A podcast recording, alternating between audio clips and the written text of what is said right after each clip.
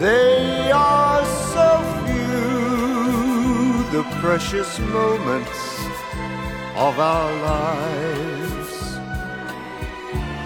They fade from view, and when they do, we try to live them anew.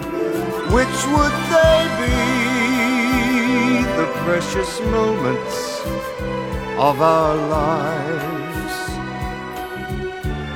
If we could see into the past and maybe keep two or three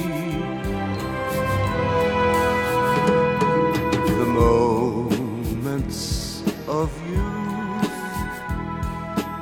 the moments of truth, and the moments of giving that make life worth living, the moments of joy and the moments of pain.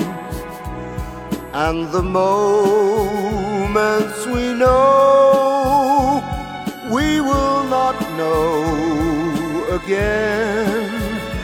Yes, these are the moments we all should recall. Moments and memories of dreams great and small. Guess we were lucky to know them at all. Yes, we were lucky to know them at all.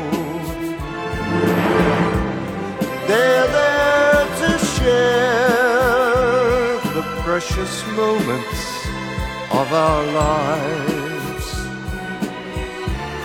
Treat them with care, for they are rare, and let's be glad they are there.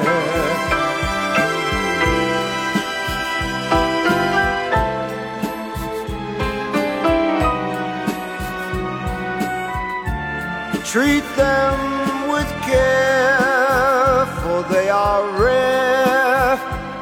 let's be glad they are there. Be glad they